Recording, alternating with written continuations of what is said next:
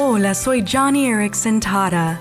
En este mundo donde todos desean un cuerpo perfecto, un trabajo con mucho dinero o una vida libre de problemas, hay muchos que creen que Dios está ahí como un genio que vive en una botella, listo para complacer al 100% nuestra lista de peticiones, deseos, gustos y placeres. Pero Dios no nos ha redimido para hacer nuestras vidas felices o saludables o libres de problemas.